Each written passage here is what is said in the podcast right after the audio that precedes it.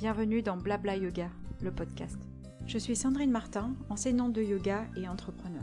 Ce podcast a pour mission de vous aider à rester inspiré afin d'enseigner le yoga avec justesse et joie. Ainsi, je partage mon expérience et mes réflexions et je réponds à vos questions en visitant des sujets comme le yoga, l'enseignement, l'entrepreneuriat ou la spiritualité. J'espère que ces moments passés ensemble vous enchanteront. Bonjour et bienvenue dans ce nouvel épisode L'industrie du vêtement l'a bien compris, nous sommes tous différents. Elle a donc créé des standards pour que nous puissions nous retrouver dans les tailles avec euh, S, M, L, XL et compagnie ou encore les 36, 38, 40, 42 et autres tailles. Mais quand vous allez euh, essayer un vêtement, vous avez certainement remarqué que vous rentriez plus facilement dans les standards de certaines marques plutôt que d'autres. Nos différences sont ainsi marquées en termes de vêtements et d'aliments. Mais est-ce que nos différences se retrouvent aussi dans la pratique du yoga, la façon dont on propose les alignements, et est-ce que ces différences ont aussi un impact sur notre façon de pratiquer? Si vous regardez autour de vous, par exemple, asseyez-vous à une terrasse de café, sur des marches, dans une rue passante, et observez les personnes qui passent sous votre regard. Vous allez avoir des grands, des petits, des blondes, des bruns, des fortes poitrines, des grandes fesses, des longues jambes, des bustes courts. Et ces différences sont très visibles de l'extérieur. Vous allez peut-être retrouver certaines caractéristiques aussi quand vous, voyagez. Et vous allez retrouver par exemple des personnes très élancées, très fines quand vous allez en Afrique de l'Est. Des personnes beaucoup plus petites, euh, fines aussi euh, dans l'Eurossature en Asie.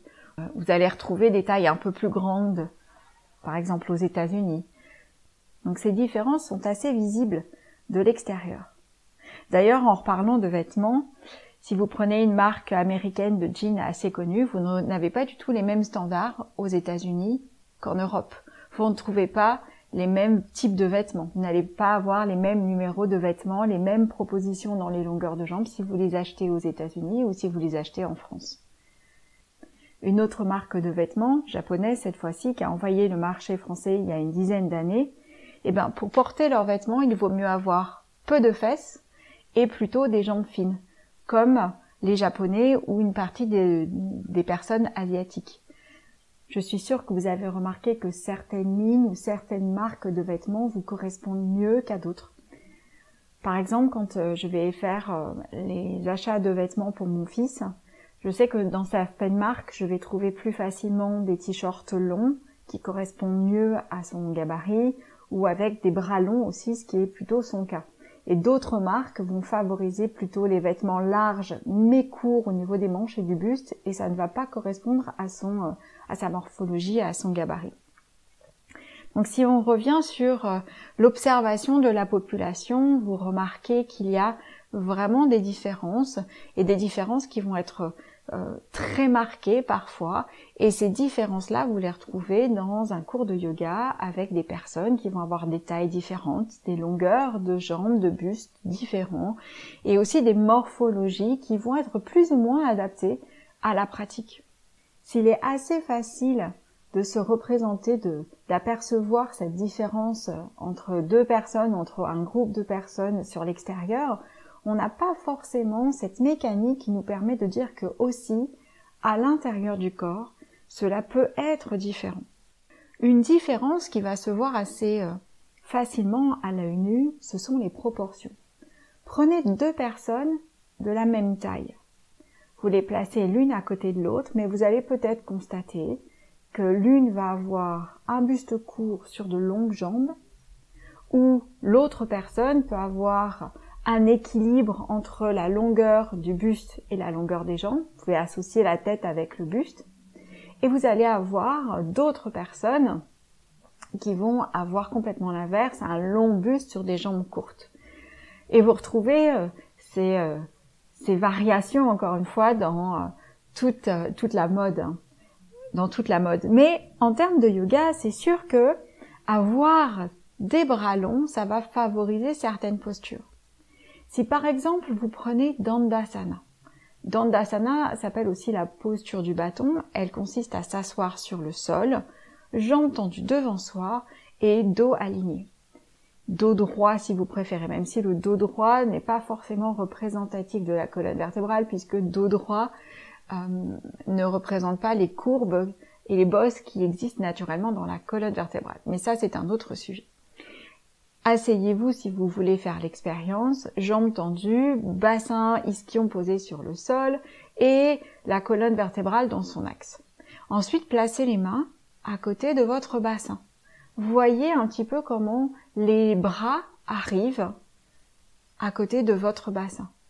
Est-ce que pour pouvoir placer les mains au sol, vous gardez les bras tendus ou encore vos bras sont longs par rapport à votre buste et vos bras seront fléchis?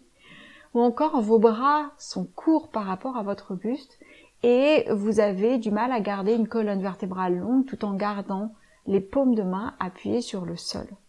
Ce qui fait qu'après, quand vous allez plus loin dans la pratique et que vous essayez de soulever votre bassin en plaçant les mains de chaque côté de votre buste, toujours en partant de Dandasana, eh bien vous n'avez pas les mêmes résultats. Ceux qui ont les bras courts n'ont pas beaucoup d'efforts à fournir pour pouvoir soulever le bassin. C'est pas une question euh, de force physique, euh, de travail dans les abdos, euh, d'activation des fléchisseurs de hanches. Non, le fait de tendre les bras va faciliter directement le fait de soulever le bassin du sol.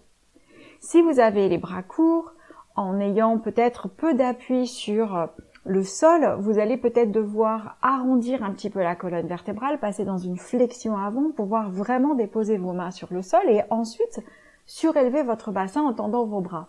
La seule chose, c'est que vos deux bras sont déjà tendus au maximum et que la flexion avant amenée dans votre bassin restreint votre mouvement. Et pouvoir soulever le buste, cela devient impossible. Et encore une fois, ce n'est pas une question de force abdominale ou encore dans les fléchisseurs de hanches ou une question de pratique ou d'effort. C'est juste une question de bras plus courts euh, par rapport à votre buste et ce qui vous empêche de soulever facilement votre, euh, votre bassin. Vous pouvez faire l'expérience quand vous avez par conséquent les bras plus courts que votre buste de placer une brique sous chacune de vos mains et vous verrez que vous avez la possibilité directe de tendre les bras, de soulever votre bassin sans quasiment aucun effort. Vous voyez que ne serait-ce que prendre en compte la longueur des bras par rapport au buste va changer la façon dont on prend une posture, se décomplexer aussi parce que si l'on se dit qu'on n'arrive pas à faire la posture parce qu'on manque de force alors que c'est juste une question de proportion entre deux segments du corps, eh bien cela permet de pratiquer un yoga beaucoup plus joyeux, beaucoup plus décomplexé.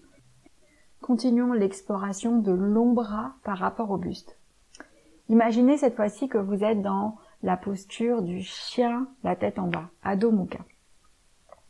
Et que votre posture suivante sera de soulever le bassin avec peut-être une, impulsion et de placer ensuite vos pieds entre vos deux mains ou encore de passer dans un vinyasa et d'aller ensuite vous asseoir à nouveau dans Dandasana. Vous avez vraiment cette bascule de chier la tête en bas à soit première étape passer les pieds entre les mains ou encore l'étape complète d'aller s'asseoir en Dandasana, jambes tendues devant soi et euh, bassin au sol, euh, colonne vertébrale allongée. Peu importe finalement quelle est votre destination, la posture suivante, mais si vous avez des bras qui sont longs par rapport au rapport euh, buste, jambes, pour voir passer vos mains, vous verrez que ce sera beaucoup plus facile. Quand vous avez des bras courts, eh bien, ça va être très compliqué finalement, ça va demander un ajustement des différents segments du corps ou peut-être même de placer des briques sous les mains pour voir placer les pieds directement entre les deux mains ou de faire glisser les jambes entre les deux bras pour aller s'asseoir. Si vous êtes euh, comme moi, dans la tribu des bras courts par rapport au buste et aux jambes, eh bien, vous allez vous retrouver vite coincé pour voir passer avec fluidité d'une posture à l'autre, du chien la tête en bas à Dandasana ou à la position pied entre les mains, Uttanasana. Donc, essayez de voir ce qu'il en est chez vous. C'est sûr que pour pouvoir exécuter euh, cette, euh, cette euh, séquence avec fluidité, les bras longs, ça va faciliter les choses. Un autre exemple, Cette fois-ci, ça va être le rapport entre la longueur du fémur par rapport à la longueur du buste. Dans la longueur du buste, je vais englober le bassin, puis toute, euh, toute euh, euh, la... Dans cette notion de buste, je vais aussi englober le, le bassin. Donc quand vous avez des longs fémurs, vous allez facilement dans la posture du corbeau pouvoir glisser vos genoux au niveau de vos aisselles. Mais quand vous avez un rapport entre les fémurs et le buste beaucoup plus euh, différent et que vous avez des, des euh, fémurs plus petits, eh bien pouvoir glisser les, genoux sous les aisselles va demander en plus de la flexion avant pour pouvoir arrondir la colonne vertébrale, donc restreindre d'une certaine manière la taille du buste, vous allez peut-être pouvoir placer vos genoux au niveau de vos aisselles. Mais si votre buste, pour plusieurs raisons, ne vous permet pas cette flexion avant et vous avez l'impression d'être coincé dans la flexion avant, eh bien placer vos genoux dans vos aisselles sera impossible et vous allez certainement préférer un autre ajustement pour cette même posture du corbeau qui serait par exemple de placer les genoux euh, au niveau des avant-bras plutôt que sous les aisselles. Et là, vous bénéficiez d'une certaine facilité à aller dans la posture en cherchant à placer les genoux au niveau des aisselles, et bien quand vous avez des fémurs beaucoup plus longs par rapport à votre buste. Donc les proportions nous montrent aussi que finalement, nous avons des variations et que ces variations vont faciliter certaines postures ou rendre difficile la prise d'autres postures. Continuons un petit peu notre parcours. Maintenant, passons à l'intérieur du corps. Donc ce que l'on voit à l'extérieur se répercute aussi à l'intérieur du corps. Nos os sont par conséquent différents. Vous l'avez vu juste dans les expérimentations précédentes. Eh bien, il va y avoir des, variations dans la taille des os entre différentes personnes. Par exemple, vous pouvez avoir deux personnes de la même taille avec un buste de la même longueur, mais vous allez avoir une personne qui va avoir une cage thoracique très longue par rapport à l'autre.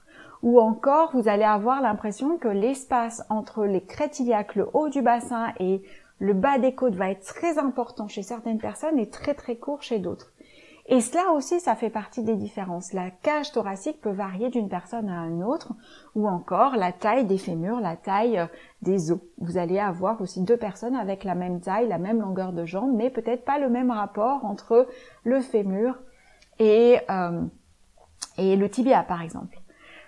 Récemment, je donnais une formation et on m'a posé la question est-ce que c'est proportionnel? Est-ce que la proportion, par exemple, des bras se retrouve dans une autre, dans un autre segment du corps? Eh bien non. C'est pas parce qu'on a un long nez qu'on a forcément de longs pieds. Et l'inverse est valable. Et il y a plein de blagues euh, euh, à ce propos sur la longueur des pieds, la longueur du nez et d'autres parties du corps. Mais ça, c'est encore une autre, c'est un autre sujet. Je suis sûre que vous voyez de quoi je parle. Ensuite, il y a un autre aspect qui peut être à prendre en compte, c'est la torsion dans les os. Vous avez dans le, corps des os qui sont courts et des os qui sont longs, des os qui sont plutôt cubiques, etc., ou des os plats. Donc ici, au niveau des os longs, comme par exemple les fémurs, euh, les euh, humérus, les tibias, vous pouvez avoir au, au sein de cet os des torsions qui s'installent. C'est-à-dire que par exemple, pour certaines personnes, quand elles sont debout, les genoux vont regarder devant. Et quand il y a peu de torsion au niveau de tibia, les orteils vont aussi regarder vers l'avant. Mais si la torsion est importante au niveau du tibia, par exemple une torsion au sein de l'os et une torsion qui va plutôt être externe, eh bien les genoux vont regarder vers l'avant, mais les orteils vont s'orienter légèrement vers l'extérieur ou sérieusement vers l'extérieur. Donc on pourrait dire que cette personne-là marche comme un danseur parce qu'elle a les hanches ouvertes et il se peut qu'il ne se passe rien du tout au niveau des hanches, rien au niveau de la torsion des fémurs. Par contre, il y a une torsion au niveau des tibias qui fait que les euh, pieds regardent vers l'extérieur. Ce qui fait qu'après, dans la pratique, euh, du yoga, on va s'installer peut-être dans une posture de guerrier et on va moins tenir compte de cet ajustement qui est d'aligner le genou avec le, pied de manière à ce que les deux regardent dans la même direction parce que avec ce type de corps, si on insiste à garder euh, le genou et le pied dans la même orientation, eh bien on ne protège pas le genou, bien au contraire, on va mettre un petit peu à mal les ligaments, les ménisques et la rotule, ainsi que les autres tissus du genou, parce qu'on insiste pour que le genou soit dans une forme qui n'est finalement peut-être la, moins adaptée au corps de la personne, puisque déjà à la base, elle va avoir une structure qui est différente d'une personne qui va avoir une forme d'alignement qui est que les genoux et les pieds regardent dans la même direction. Donc parfois on prend des, précautions dans certains ajustements, mais cela ne prend pas en compte les variations anatomiques, les différences dans la structure osseuse entre deux personnes. Vous pouvez faire une petite expérience, par exemple. Dans la posture Tadasana. Avant de rentrer dans Tadasana, vous laissez vos bras plonger le long de votre corps. Essayez de ne pas euh, intervenir sur votre forme morphologique et vous allez peut-être vous regarder dans un miroir. Ce qui est intéressant, c'est de regarder d'autres personnes ensuite. Donc les bras sont au repos. Et quand les bras sont au repos, ce que l'on peut observer déjà, par exemple, c'est est-ce que les bras, naturellement, sont le long du corps ou parfois vous avez l'impression qu'il y a un écart entre les bras et le buste. Alors il peut y avoir de, des formes au niveau euh, des chairs dans les bras ou le long du buste qui fait que les bras ne seront pas vraiment collés à la structure buste. Mais vous avez des personnes qui n'ont pas de musculature développée ou qui sont euh, qui ne sont pas euh, dans l'embonpoint et vous allez avoir les bras qui partent un petit peu en V et cela vient pas des chairs, cela vient de l'ossature au niveau de la tête de l'humérus et de la construction avec l'omoplate et la clavicule. Donc si on revient ici sur notre observation au niveau du miroir, les bras sont relâchés le plus naturellement le long du corps et vous allez peut-être constater que certaines personnes vont avoir les mains, la paume de la main qui vont regarder vers l'arrière. Vous allez avoir d'autres personnes avec les paumes de main qui regardent vers les cuisses et naturellement d'autres personnes qui vont avoir les mains qui regardent vers l'avant. Donc si on cherche à avoir le même ajustement pour tout le monde, qui par exemple pourrait être les mains orientées vers l'avant, c'est un exemple, hein, ce n'est pas l'obligation dans Tadasana, mais ça pourrait être un exemple pour, euh, pour illustrer ici euh, ce propos. Eh bien les personnes qui ont les mains déjà orientées vers l'avant n'ont aucun effort musculaire à fournir pour placer les mains vers l'avant. Les personnes qui ont les mains qui regardent vers les cuisses vont devoir faire un petit mouvement au niveau des, euh, des ulna et des radius, donc l'avant-bras, pour pouvoir orienter les mains. Peut-être même que ces personnes vont devoir peut-être emmener une petite rotation externe au niveau des humérus. Et si les personnes qui ont les mains qui regardent naturellement vers l'arrière cherchent à placer les mains vers l'avant, il va y avoir aussi une rotation qui va s'installer, une rotation externe qui va s'installer au niveau des avant-bras, au niveau des humérus et peut-être même pour aller plus loin pouvoir maintenir la posture, initier du mouvement, initier de la force musculaire, même si elle est légère, de la tension musculaire, de la contraction musculaire au niveau des omoplates pour pouvoir répondre à cette demande qui est de placer les paumes de main euh, vers l'avant.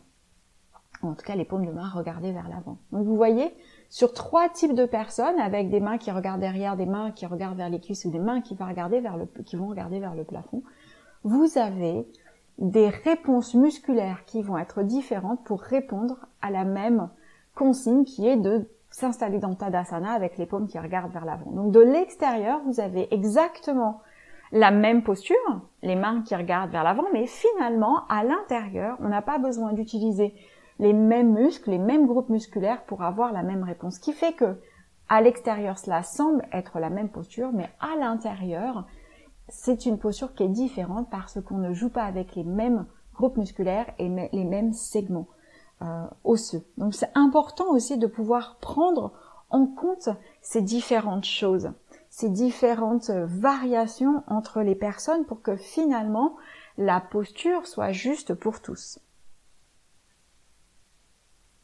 Ainsi, nos variations jouent sur notre notre posture, sur notre façon aussi de répondre à des consignes. Et par conséquent, un alignement universel n'a finalement pas de sens.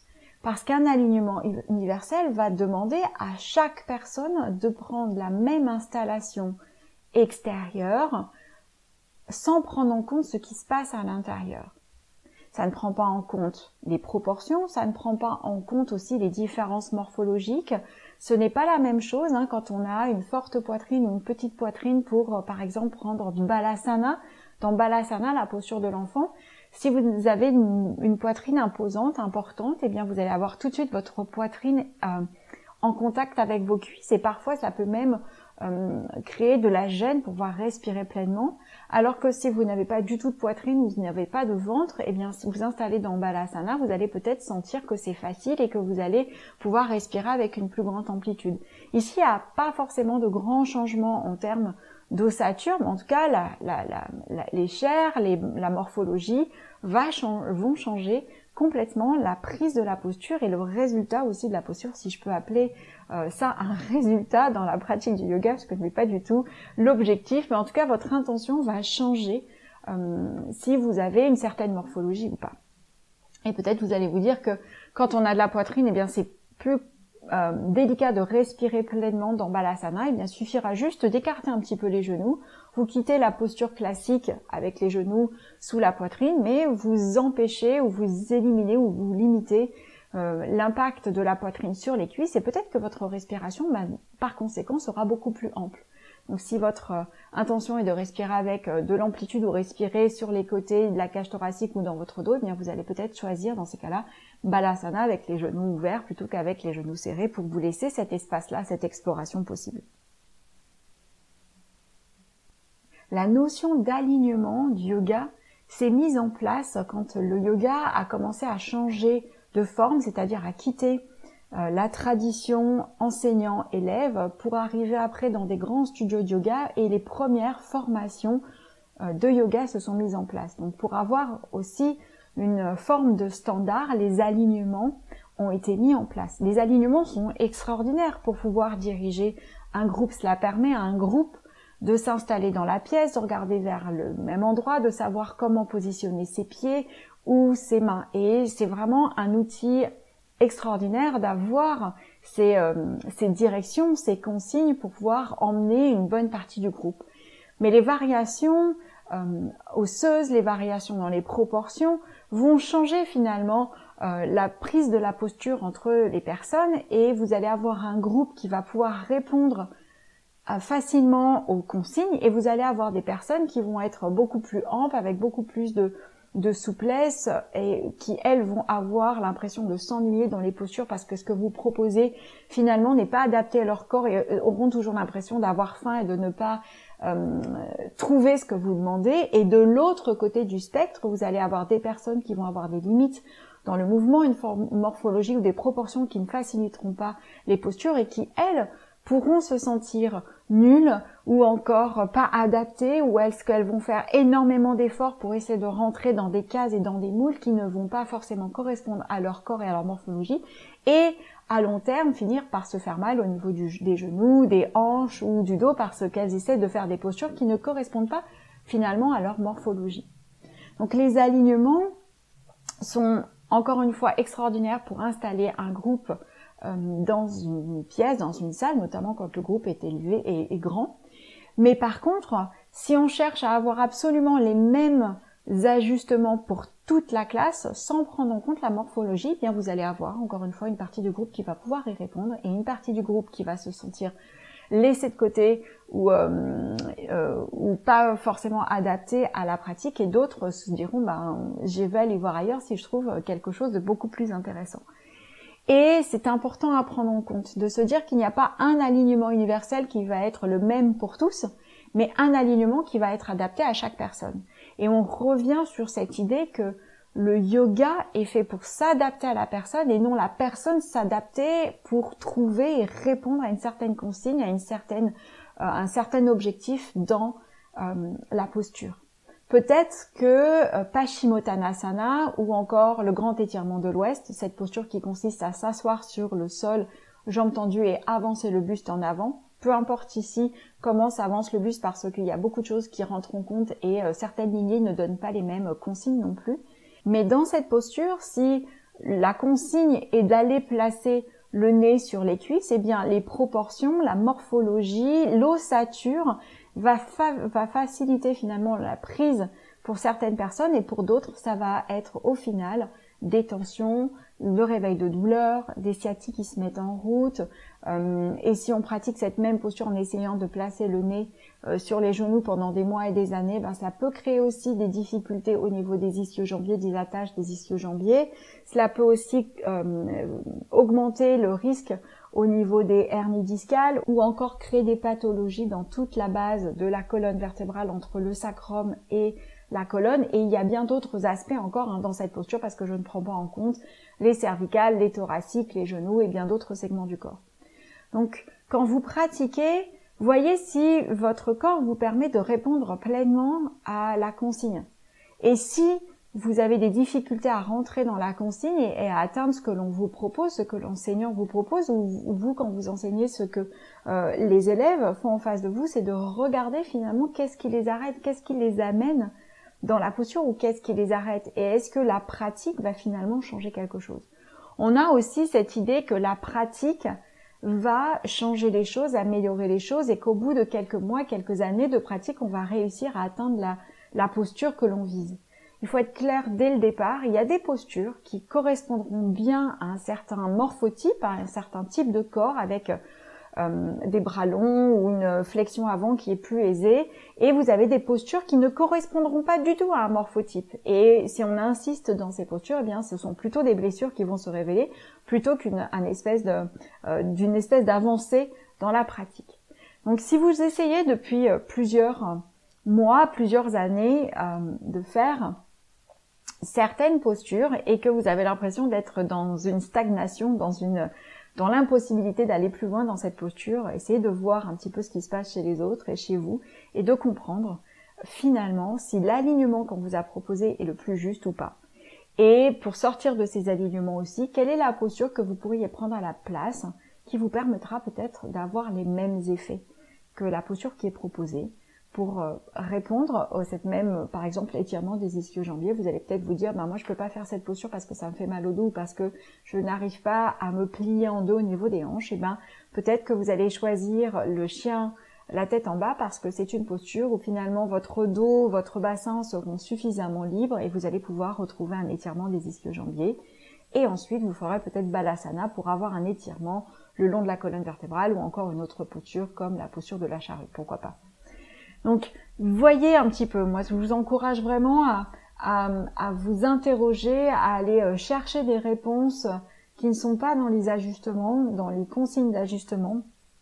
Quand vous sentez que vous êtes bloqué dans une posture, il y a certainement plusieurs facteurs qui vous empêchent d'aller plus loin dans, euh, dans, la, dans, la, dans la pratique. Donc n'hésitez pas à me laisser des mails, des messages pour m'expliquer où est-ce que vous êtes coincé dans la posture, ce que vous ressentez, et je vais pouvoir peut-être euh, vous aider à aller soit euh, un petit peu plus loin dans la posture, si votre corps vous le permet, ou soit en tout cas vous aider à comprendre ce qui se passe en vous, ce qui se passe en vous, ce qui vous freine, et ce que vous allez pouvoir mettre en place à la place, quelle posture vous allez pouvoir choisir à la place pour pouvoir pratiquer. Donc ça va être, ça peut être intéressant parce que votre question peut servir d'autres personnes et je pourrais par exemple créer une nouvelle euh, chronique, euh, qu'elle soit euh, en podcast ou sur le blog d'études de, cas sur les postures. Donc n'hésitez pas à revenir vers moi par message, par mail pour m'expliquer où est-ce que vous êtes, où est-ce que vous êtes coincé